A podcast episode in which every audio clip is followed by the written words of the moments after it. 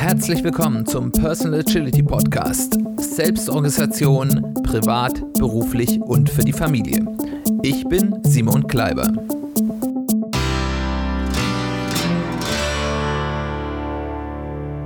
Herzlich willkommen zu einer weiteren Ausgabe des Personal Agility Podcast. Schön, dass du wieder dabei bist.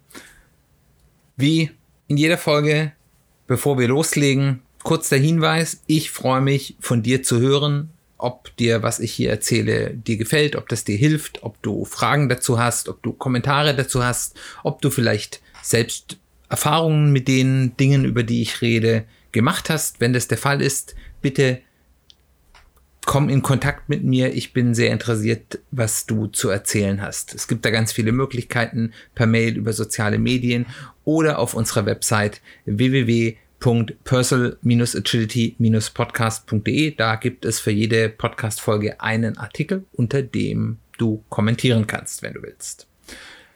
Dann wollen wir direkt anfangen und zwar wollen wir uns heute mit einem äh, ja persönlichen Strategieentwicklungs- und Karriereentwicklungskonzept auseinanderzusetzen, das auf den schönen Namen Business Model U hört. Ich glaube, es gibt es nur auf Englisch. Ich habe es jedenfalls auf Deutsch noch nicht gesehen. Sollte es es auch auf Deutsch geben, würde ich es entsprechend verlinken. Es ist ein Buch von Tim Clark, der das zusammen mit äh, den Entwicklern des Business Model Canvas, äh, Alexander Osterwalder und Yves Pigneux, ich hoffe, ich habe das richtig ausgesprochen, ähm, geschrieben hat und wie dieser Zusammenhang schon ähm, ja vermuten lässt, ist das eine Adaption des Business Model Canvas auf die persönliche Strategie und Karriereentwicklung. Dieses Konzept ist jetzt nicht explizit ein äh, agiles, es nennt sich jedenfalls so nicht, aber ich finde, dass es sehr viele agile Elemente nutzt und auch viele Elemente, die wir hier auch schon im Rahmen der persönlichen Strategieentwicklung uns angeschaut haben, ähm, auf sein Konzept adaptiert. Und ich möchte euch gerne dieses Konzept, weil ich das sehr spannend finde und ich sage auch gleich, ich habe es für mich persönlich noch nicht ausprobiert. Das äh, möchte ich jetzt demnächst tun und dafür gibt es auch noch mal ein spannendes Angebot an euch ähm, am Ende des Podcasts ähm, möchte ich euch das gerne vorstellen, weil ich das ähm, finde, dass das eine sehr interessante äh, Vorgehensweise und Stoßrichtung hat. Bevor ich euch etwas über diese Adaption des Business Model Canvas erzählen kann, sollte ich euch erstmal in einer kurzen Zusammenfassung vielleicht erklären, was der Business Model Canvas eigentlich ist, weil die Voraussetzung dafür, äh, die ist ja, das sozusagen, um das adaptierte Modell zu verstehen, ist ja die Voraussetzung dazu, dass man die Grundlage zumindest mal grob verstanden hat. Das Business Model Canvas ist ein Hilfsmittel zur Strategie- und Geschäftsmodellentwicklung für Unternehmen insbesondere für Startups, aber auch für eine Schärfung von Strategie und Geschäftsmodellen oder Weiterentwicklung von Strategie und Geschäftsmodellen für bestehende Unternehmen. Und das ist auch ein Mittel, das ich, deswegen bin ich auch von dieser Methode ganz angetan, als ich das jetzt gelesen habe, die ich auch persönlich in meinem beruflichen Umfeld gerne mal mit meinen Klienten benutze. Das ist ein, eine Methode, mit der man mit relativ einfachen Mitteln viel Klarheit gewinnen kann. Ein Canvas, das ist im Endeffekt ein strukturiertes Stück Papier, ein Plakat, eine Leinwand wörtlich übersetzt, auf der man eben in einer gewissen Art strukturierten Art und Weise bestimmte äh, Themen aufarbeiten kann. Und das Business Model Canvas ist so eines der ersten, die bekannt wurden. Inzwischen gibt es für alles und jedes einen spezialisierten Canvas, aber es ist so ein bisschen eines der ersten Canvases, die große Bekanntheit ähm, erreicht haben und ähm, ist auch eine relativ bewährte Methode. Und in diesem, auf diesem Canvas geht es darum, das eigene Geschäftsmodell und dessen Aspekte zu definieren. Also Business-Kontext einer Firma oder eines Wertschöpfungsstroms einer Firma, weil eine Firma kann natürlich auch mehrere Geschäftsmodelle haben.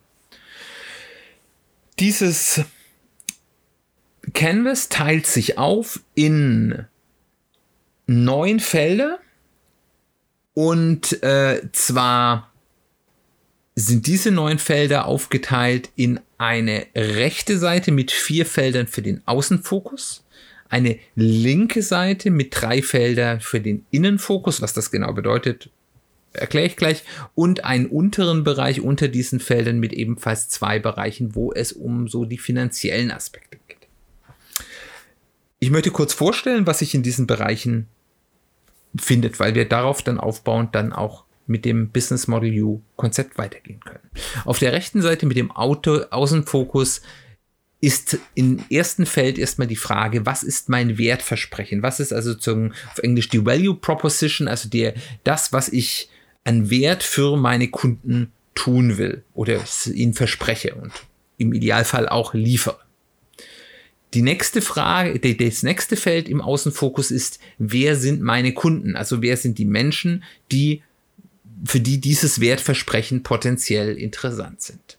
Und dann gibt es zwei, ich sag mal, Pfeile zwischen diesen, ähm, zwischen diesen Feldern.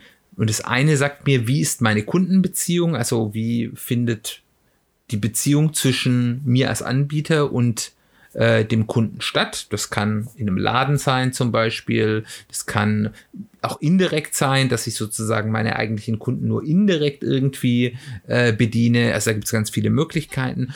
Und der zweite Pfeil ist dann, was sind meine Kanäle, um die Kunden zu erreichen? Also wie kriegen die Kunden eigentlich mit, dass es mich gibt und wie komme ich da erstmal in ein Geschäftsverhältnis?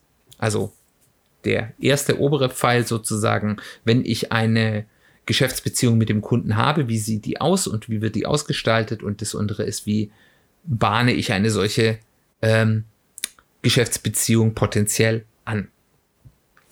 Dann habe ich auf der linken Seite des Plakates den Innenfokus. Dort habe ich drei Bereiche. Das erste ist erstmal, was ist meine Kerntätigkeit? Was muss ich denn tun dafür, dass ich die, das Wertversprechen, das ich meinen Kunden mache, auch liefern kann. Das zweite Feld ist, was sind die Schlüsselressourcen, die ich dazu brauche, um das durchzuführen. Also brauche ich zum Beispiel sehr viele Mitarbeiter in einem Dienstleistungsbereich, die Dinge durchführen oder brauche ich große Anzahl an Working Capital, weil ich zum Beispiel irgendwelche Dinge vorfinanziere und damit mein Geld verdiene, als Leasinggesellschaft zum Beispiel oder als Händler, der einen großen Warenbestand vorhalten muss. Äh, oder brauche ich bestimmte Maschinen oder was auch immer oder bestimmte, äh, ja, Patente oder, oder ähnliches. Ähm, und dann zuletzt im linken, äh, im linken Bereich, was sind die wichtigen Partner, die Schlüsselpartner, die dazu benötigt werden, äh, also zum Beispiel Lieferanten oder äh, andere Geschäftspartner. Wenn ich zum Beispiel ein Plattformmodell brauche, brauche ich irgendwelche, als Airbnb braucht eben auch Anbieter von Wohnungen, die dann über Airbnb vermittelbar sind. Und im unteren Bereich habe ich dann jeweils zu den beiden Seiten den finanziellen Aspekt auf einem linken Feld unter dem Innenfokus meine Kosten, die ich habe in diesem Geschäftsmodell und auf der rechten Seite meine Einnahmenstruktur, also wie verdiene ich Geld, wie viel und so weiter, Abo-Modell, Einmalzahlung, Werbung, wie auch immer. Das Business Model U überträgt nun diesen Canvas auf den privaten Bereich. Und da ist zwar ein bisschen Fokus auf den Bereich Karriere, berufliches, aber durchaus, das werden wir nachher auch noch sehen, spielen da eben auch noch andere Dinge rein. Aber im Endeffekt geht es ein bisschen um mein persönliches Geschäftsmodell in Anführungszeichen. Also was mache ich in der Welt, um dafür etwas zu bekommen? Da muss es auch nicht gar, gar nicht zwingend um Geld gehen. Das, was man da bekommt, muss, kann ja im privaten Bereich auch nicht finanzieller Natur sein. Und diese neuen Felder werden wie folgt übersetzt. Ich werde das jetzt einfach mal relativ schnell ähm, erklären ähm, und ich denke, das ist auch relativ selbsterklärend. Das Wertversprechen wird übersetzt mit wie helfe ich anderen. Die Kunden werden übersetzt mit wem helfe ich. Das können natürlich klassische Kunden sein, das kann ein Arbeitgeber sein, das kann zum Beispiel im sozialen äh, Aspekt jemand sein, dem ich eben dann meine soziale Arbeit zugutekommen lasse. Die Kundenbeziehung. Wie interagiere ich mit den Menschen, denen ich helfe. Die Kanäle. Woher wissen die, denen ich helfe, über mich und wie erhalten sie meine Hilfe? Die, das waren jetzt die rechte Seite, also der, das, was der Außenfokus ist. Dann die drei Felder auf der linken Seite im Innenfokus, die Kerntätigkeit, was tue ich? Und da ist es ganz wichtig, kommen wir gleich auch noch drauf, was tue ich, ist nicht das gleiche wie, was ist mein Wertversprechen, wie helfe ich. Ähm, die Schlüsselressourcen, wer bin ich, was habe ich mit, was habe ich, das mir das Ganze ermöglicht? Also zum Beispiel, was für Talente habe ich? Habe ich irgendwelche Eigenschaften? Habe ich bestimmte Dinge, die ich besitze, die ich dafür brauche? Also das können Dinge sein, die sehr ähnlich sind wie im normalen ähm, Ressourcengeschichte, können aber eben auch Skills oder Fähigkeiten oder Persönlichkeitseigenschaften sein, die als Ressource wichtig sind. Und die Schlüsselpartner, wer hilft mir dabei? Im unteren Bereich habe ich dann das, was im Original Kosten heißt, ist die Frage, was gebe ich? Und da ist ganz klar ein bisschen auch die Hinweggehen vom Geld. Das kann, können natürlich geldliche Fragen sein, aber das können eben auch andere sein, Dinge sein, wo ich sage, das ist mein Einsatz dafür, das durchzutun und der, das kann unterschiedlicher Natur sein. Oder eben, und dann eben auf der rechten Seite die Einnahmen, was bekomme ich dafür? Das kann Geld sein, aber das kann eben auch eine andere Form von für mich wertvollem sein, zum Beispiel Anerkennung oder Erfüllung oder ähnliches. Und das Buch ist jetzt so ein bisschen als Arbeitsbuch gestaltet und arbeitet, die Kapitel sind zwar ein bisschen aufge, anders aufgeteilt, aber ich würde jetzt mal sagen in vier Phasen. Und die möchte ich vorstellen, weil mit der Idee kann man schon mal erkennen, ob das vielleicht was ist, was einem hilft. Die erste Phase ist, ich nehme mir einfach mal diesen Canvas und fülle den für mich persönlich aus. Und das macht man am besten nicht nur in einem Durchgang, sondern man hinterfragt da dann häufiger auch mal, was man da hingeschrieben hat, weil das, was im ersten Moment einem einkommt, äh, also in den Sinn kommt, ist bei manchen Punkten ähm, vielleicht oberflächlich oder nimmt nicht das ganze Bild. Also ein Beispiel zum Beispiel. In dem Kostenblock, was gebe ich? Da denkt man erstmal dran, ja, okay, ich gebe meine Arbeitszeit dazu ähm, äh, oder ich muss dafür irgendwie was kaufen, einen Kurs besuchen oder eine Mitgliedschaft irgendwo haben, um was anbieten zu können oder was auch immer. Aber da können eben auch andere Dinge sein. Da können auch zum Beispiel ähm, so Dinge sein wie zum Beispiel ich, wenn ich das machen will, was ich jetzt tue, dort wo ich wohne, gibt es diese Aufgabe nicht, diese Arbeitsstelle nicht, diesen Job nicht, dann muss ich pendeln. Ob jetzt jeden Tag oder ich bin nur am Wochenende zu Hause. Das wären zum Beispiel für mich persönlich ja Kosten, weil ich da etwas tue, was ich sonst nicht tun würde, um eben das zu tun, was ich machen will oder gerade mache. Ähm, oder eben auch so Sachen wie Mental Load. Also wenn ich jetzt zum Beispiel das, was ich tue, das ist äh, dazu führt, dass ich eben das für mich psychisch sehr belastend ist, dann ist das auch ähm, etwas, was eben auf dieser Was gebe ich Seite stehen könnte.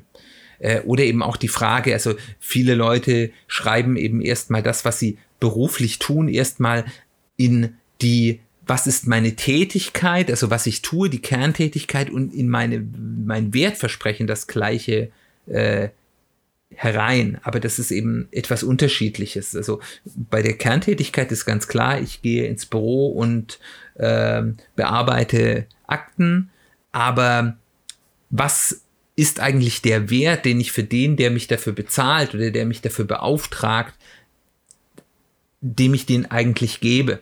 Und ähm, das können durchaus sehr unterschiedliche Dinge sein. Das kann mal relativ deckungsgleich sein, aber häufig sind es sehr unterschiedliche Sachen. Und wenn man versteht, was eigentlich das ist, was für den, der mich beauftragt oder der mich anstellt ähm, oder der mich einsetzt für eine bestimmte Aufgabe, äh, was eigentlich der ist, was der an Wertversprechen sich daraus erhofft, äh, ist das eine, schon eine große Erkenntnis, wie ich dann auch weiter damit umgehen kann.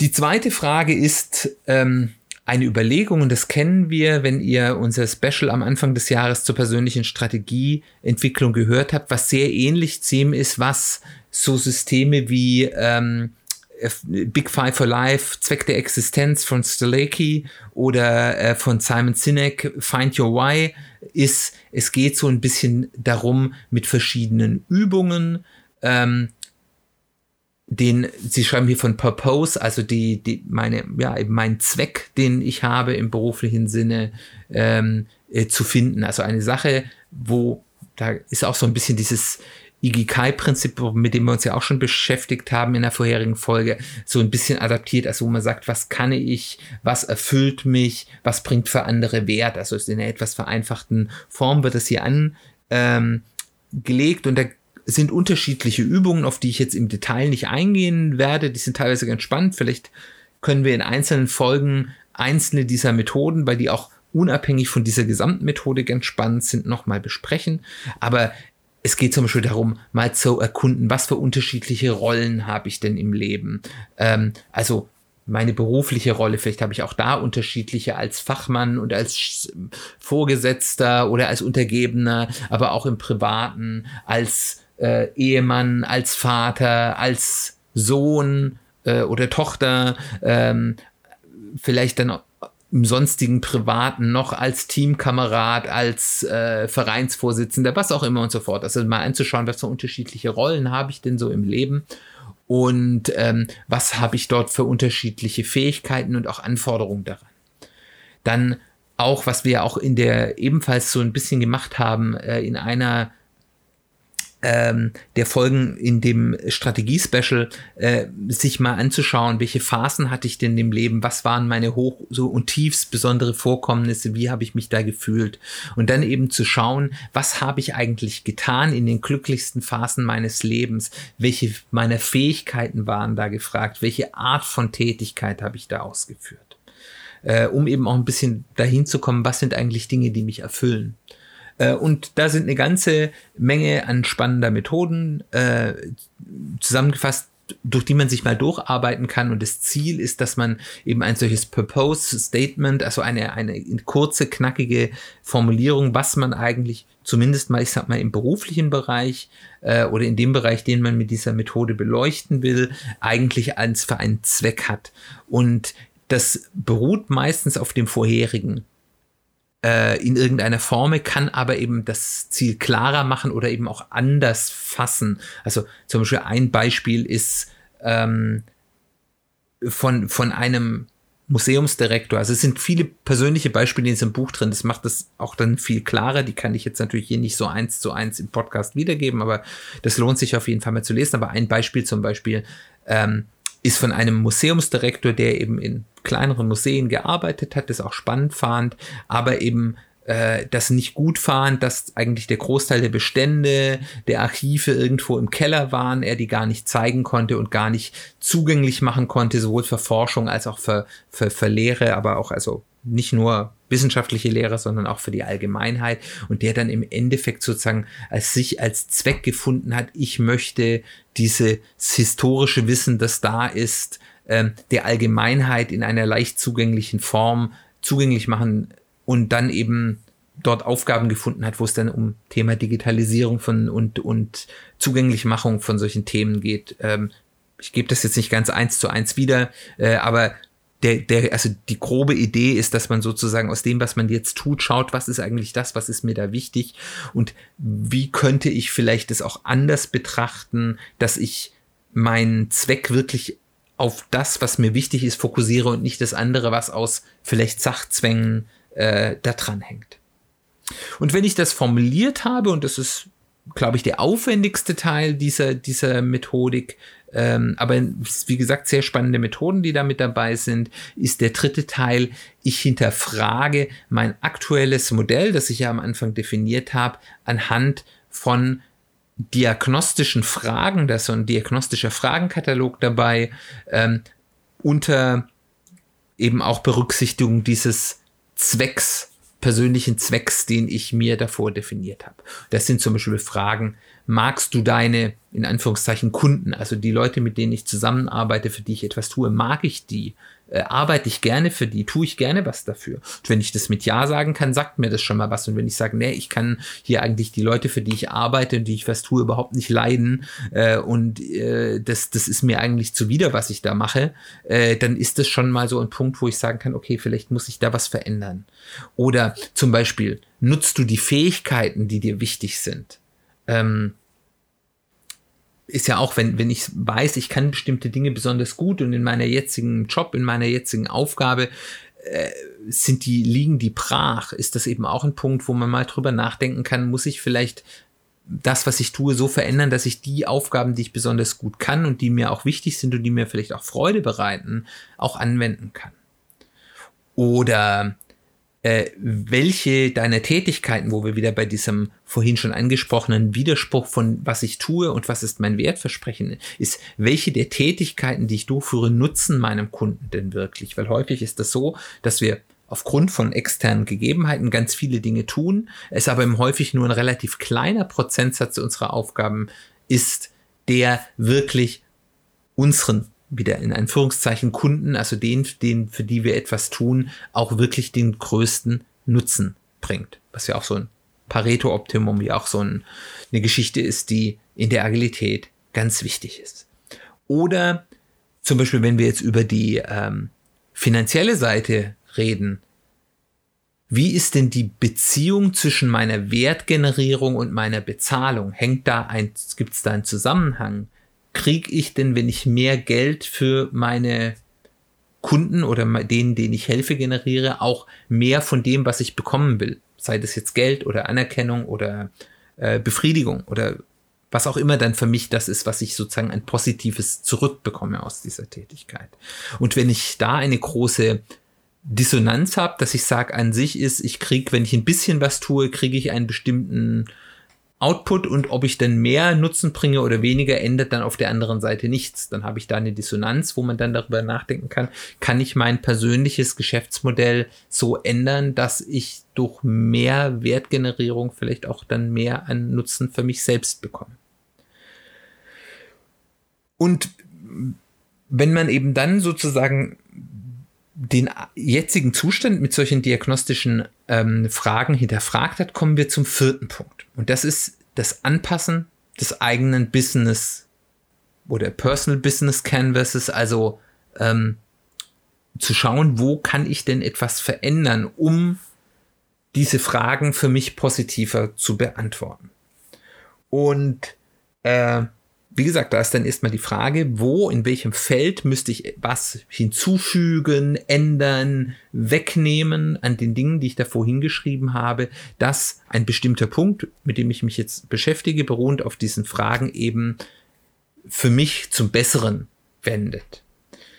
Und dann schaue ich erstmal, okay, ich habe hier jetzt was dazu hinzugefügt oder ich habe äh, was weggetan und dann muss ich schauen, was für Auswirkungen hat denn das unter Umständen auf andere Felder. Also zum Beispiel, wenn ich rausfinde, um, wenn ich als, als bisschen plakatives Beispiel, ich stelle fest, ich arbeite im Moment gerade für Kunden, äh, die ich gar nicht mag, zum Beispiel irgendwelche Leute in irgendwelchen Großkonzernen oder Behörden und ich sage, ich möchte lieber irgendwie für kleine Unternehmer arbeiten, ähm, die ähm,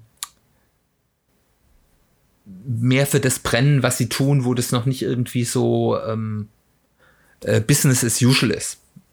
Und dann kann ich mich zum Beispiel fragen, okay, dann ist eben eine Sache, ich ändere zum Beispiel was bei meinen Kunden, die ich haben will. Und was bedeutet das denn? Das hat ja dann Auswirkungen. Also zum Beispiel könnte das heißen, ich muss meine Marketing-Skills oder meine Akquise-Skills ähm, anpassen, um in die Lage zu kommen, solche Kunden anzuziehen oder ich muss ähm, die Art und Weise, wie ich meine äh, Arbeit erbringe oder dafür bezahlt werden, anders machen, weil ein großer Konzern, der kann mich vielleicht lange beauftragen äh, und mir dann irgendwie stundenweise relativ viel zahlen, weil das dann eh im Budget ist, aber bei einem kleinen Start-up, das ich zum Beispiel, dem ich zum Beispiel helfen will, die haben vielleicht nicht so viel Geld, brauchen aber vielleicht nur kürzere Inputs, dann muss ich schauen, wie muss ich das denn umgestalten. Ähm, oder wenn ich, das ist jetzt wieder ein Beispiel, das ist jetzt sehr selbstständigen Geschichte und da ist natürlich die Nähe zu, zu dem klassischen Business Canvas relativ hoch, liegt mir jetzt nahe, weil ich selbstständig bin, aber eben auch für jemanden, der angestellt ist, ähm, der sagt, ja, ich möchte gerne ähm, mich in ähm, einen anderen Bereich weiterentwickeln, äh, beim, vielleicht bei meinem Arbeitgeber oder beim anderen Arbeitgeber, äh, wo ich glaube, dass ich mehr bestimmte Fähigkeiten einsetzen kann, äh, die mir wichtig sind, die ich gut kann, die mir Freude machen. Äh, aber mir fehlt zum Beispiel dafür eine Qualifikation. Also ich kann das zwar vielleicht schon, aber ich brauche noch irgendein Zertifikat. Gerade wenn man bei großen Arbeitgeber ist, ist es ja manchmal wichtig, dass man dann so ein Zertifikat hat, um in eine andere Stelle wechseln zu können. Dann muss ich schauen, was muss ich denn dafür tun? Wo äh, muss ich denn hier woanders was ändern, um eben in die Lage zu kommen, diese neue Key-Ressource, die ich dann habe, Zertifikat ist dann sozusagen eine neue Key-Ressource und was muss ich denn sonst noch verändern, dass ich dazu kommen kann, das zu tun und so weiter und so fort. Sind jetzt alles ein bisschen plakative Beispiele, lässt sich, glaube ich, im konkreten Fall deutlicher durchspielen. Und dann schaue ich mir das an und dann und da finde ich, wird es dann eben wirklich sehr, sehr agil in der, im Ansatz. Sagen die, okay, entscheide dich mal für eine Änderung oder für eine kleine Gruppe an Änderungen, die zusammenpassen und probier die aus, setz die mal um und teste, was passiert und wie du sozusagen im Markt wieder in Anführungszeichen mit diesem geänderten persönlichen Geschäftsmodell auch wieder in Anführungszeichen vorankommst. Sind denn, stimmen deine Annahme, dass eben, wenn ich das und das tue, wenn ich äh, diesen ähm, Zertifikat gemacht habe, ich die andere Stelle entweder bei meinem Arbeitgeber oder woanders bekomme. Stimmt das denn, dass wenn ich meine Preisstruktur ändere, ich mir auf einmal die Startups die Bude einrennen? Oder ist es vielleicht falsch und ich muss noch mal was an einer anderen Stelle drehen? Und dann eben einfach zu sagen, ich probiere das aus. Ich, das kann ich ja häufig auch machen, ohne jetzt alle Zelte abzureißen. Mit einem kleinen Investment, eben wieder sehr agil, kleines Investment und dann probieren hat, bringt das den erhofften Nutzen? Und wenn nein, kann ich eben wieder schauen, muss ich vielleicht noch mehr ändern oder ist das der falsche Weg? Und eben in einer Reflexion dann nachsteuern. Und dann haben wir, und das ist ganz klassisch, in agilen Jahr einen Feedback Loop, an dem ich arbeite und wo ich dann eben über diese ganze Erkenntnisse, die ich davor mir erarbeitet habe, gehe und eins nach dem anderen verteste und versuche daraus eben den richtigen Weg abzuleiten und mit kleinen, aber werthaltigen Schritten meinem Ziel einer, eines persönlichen, wieder in Anführungszeichen Geschäftsmodell ähm, näher zu kommen, was meinem Zweck, den ich ja davor mir angeschaut habe, möglichst nahe kommt.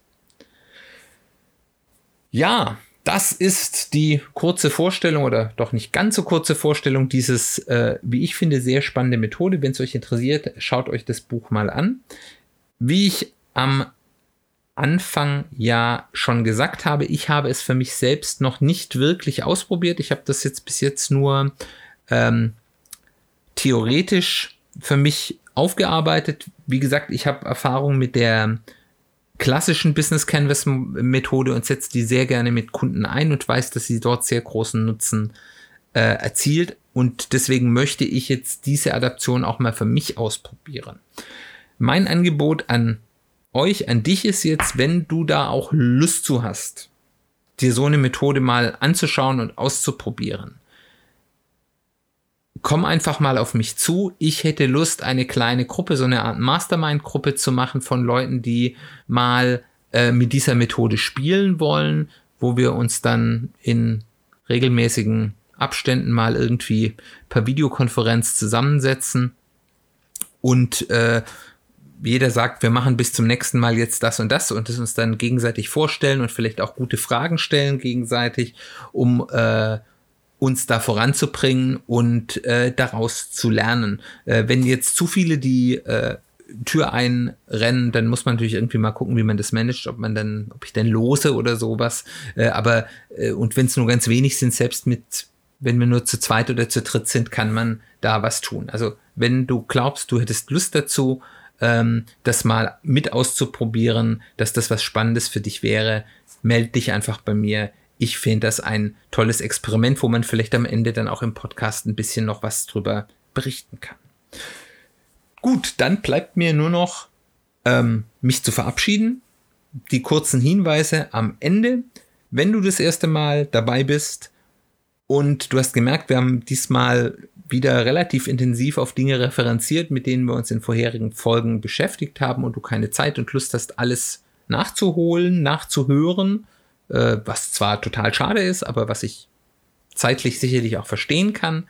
Ähm, ein Tipp, die Folge 2 und 3 erklärt so mal so generell, was so ein Personal Kanban-System ist, was so ein bisschen die Grundlage von vielem ist, was wir machen. Und als Blog, wo wir uns auch dieses Mal ganz stark darauf zurückreferenziert haben, wir haben Anfang des Jahres in den Folgen 7 bis 13 ein Special gemacht zum Thema persönliche Strategieentwicklung, wo so ganz viele Basics zu dem für mich sehr wichtigen Bereich persönlichen äh, Strategieentwicklung genannt wurden. Ähm, das auch nochmal eine Empfehlung zum ersten Reinhören und ansonsten schaut euch einfach mal die Titel und Beschreibungen der einzelnen Folgen an und hört euch an, was euch interessiert. Ähm, da freue ich mich drüber. Wie gesagt, ihr könnt mich auf sozialen Medien auf fast allen Kanälen kontaktieren. Die äh, Links dazu sind in den Show Notes. Äh, wenn es auf eurer Podcasting-Plattform keine Show Notes gibt, ihr findet die auch auf der Website www.personal-agility-podcast.de, wo es, wie vorhin schon gesagt, zu jeder Folge einen Blogpost gibt, wo ihr kommentieren könnt, wo ihr mit mir in Kontakt treten könnt. Auch sehr gerne. Ähm, weiterhin freue ich mich extrem, wenn es euch gefällt, was ich hier mache, es euch weiterhilft, wenn ihr mich weiterempfehlt, sei es im persönlichen Gespräch oder auch über eure Social-Media-Kanäle, ähm, weil das bringt mir einfach Reichweite und mehr Hörer und ich mache das ja, um möglichst vielen Leuten mit den Dingen, die ich spannend finde, äh, ja, irgendwie Wert zu geben. Und last but not least, wenn es euch besonders gut gefallen hat, freue ich mich auch über ein Review auf eurer Podcasting-Plattform, wenn es dort eine Review-Funktion gibt oder ansonsten ähm, insbesondere auf Apple Podcast, iTunes, das ist so die wichtigste Plattform für Reichweite für Podcasts. Wenn ihr mir dort eine Sternebewertung oder wenn ihr sogar Lust habt, eine mit Text lasst, das hilft mir ungemein, da freue ich mich sehr.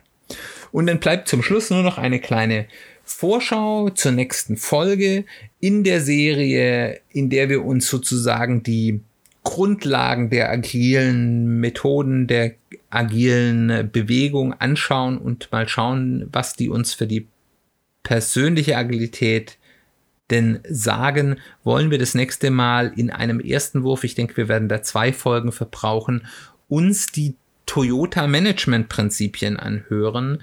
Ähm, das ist jetzt ähm, vielleicht für die Leute, die noch nicht so tief in, in den agilen Methoden äh, drinstecken, hört sich das vielleicht komisch an, aber diese Toyota Management Prinzipien, die aus dem Toyota Production System erwachsen sind, sind für mich die absolute Grundlage, die Mutter aller agilen Methoden und all der agilen Bewegungen. Und von daher bin ich sehr gespannt, was wir uns da rausziehen können.